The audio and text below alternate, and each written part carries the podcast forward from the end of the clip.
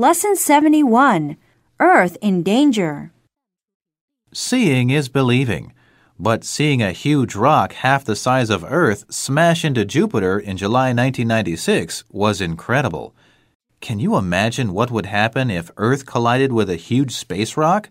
It would be disastrous.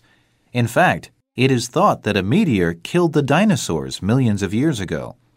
A rock like the one that hit Jupiter could split Earth in two. Doing nothing about it is like waiting for the end of the world. So, scientists plan to start a project to identify all space rocks that could hit Earth.